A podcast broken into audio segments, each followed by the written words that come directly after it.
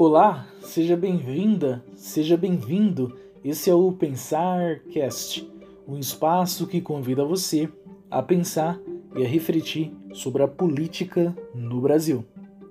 O episódio de hoje é Por que Bolsonaro pode perder as eleições de 2022? É fato e visível que a direita no Brasil não tem um mínimo de união. E o próprio exemplo de Bolsonaro prova isso. O presidente falha como chefe geral da nação, seja pelo desempenho de sua gestão à frente do governo e até a má administração diante da pandemia. Ele é um líder que falha. Bolsonaro perdeu a chance em ser referência ao contrário de Lula, que cativa desde artista a líderes religiosos e até adversários de outros partidos, como o PDT de Ciro Gomes e PCdoB de Manuela. Eles são unidos. Mexeu com um, mexeu com todos. Esse é o tema. A crise no governo Bolsonaro iniciou nos primeiros meses de seu mandato, seja pelos indícios de corrupção envolvido seus familiares, como as rachadinhas no gabinete de seu filho Flávio, quando era então deputado, até misteriosos depósitos na conta da primeira-dama Michele. Ex-apoiadores seriam aproveitadores ou pularam do barco na hora certa. Enfim, a lista é grande. Os mais conhecidos foram Alexandre Frota, Joyce, Sérgio Moro, Major Olímpio e muitos outros, que levaria um bom tempo para citar todos. A direita se dividiu e continuará dividida até 2022 e quem sabe durante um longo período. Maia afirmou que um movimento como esse, efeito Bolsonaro, levaria anos para surgir novamente. Será que Maia tem razão? Enfim, como 2022 está um pouco longe, vai aí algumas evidências que Bolsonaro não vai se reeleger em 2022. As eleições americanas deste ano houve alguns recordes, seja pela disputa acirrada entre, entre o Don Joe Biden e o Donald Trump, estados chaves governados por republicano há anos passaram a ser administrados pelos democratas. Há também outras evidências. Os eleitores americanos deram uma aula de cidadania.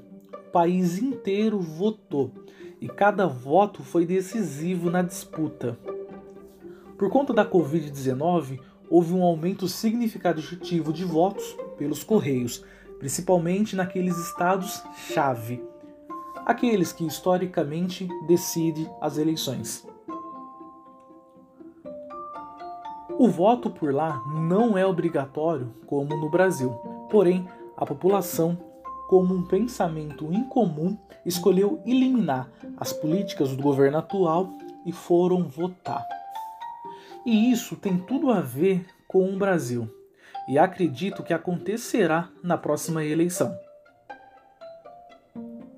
Segundo reportagem do portal G1, nas eleições passadas de 2018, houve uma, uma abstenção de mais de 20%, a maior desde a década de 90, com um total de aproximadamente 30 milhões de eleitores optaram não votar. Esse número é muito e mostra a dificuldade que Bolsonaro terá caso tentar uma reeleição. O desafio é gigante manter a base dos chamados fiéis e reconquistar aqueles que já não acreditam mais no Bolsonaro e aqueles que votaram no Bolsonaro e se arrependeram. E pior, convencer parte daqueles 30 milhões de pessoas que o próprio seria a melhor opção para o país. Mas com o desempenho do presidente frente à pandemia, deixaram a desejar. E além disso, a partir de janeiro, não terá mais o auxílio emergencial, impactando muito a popularidade de Bolsonaro. Como padrinho político nas eleições de 2020, Jair Bolsonaro fracassou. Segundo a imprensa, a maioria dos candidatos apoiados por ele não se elegeram. A exemplo disso, teve Russumano, apontado nas pesquisas como a vice-liderança ao lado de Covas, mas isso não se concretizou. Bolos, que acabou indo para o segundo turno. Márcio França conquistou o terceiro lugar e Russumano o quarto lugar. Bolsonaro perdeu a chance de ter feito história. Eu sou Jefferson Araújo e esse foi o Pensar Cast. Eu convidei você a pensar e a refletir sobre a política no Brasil.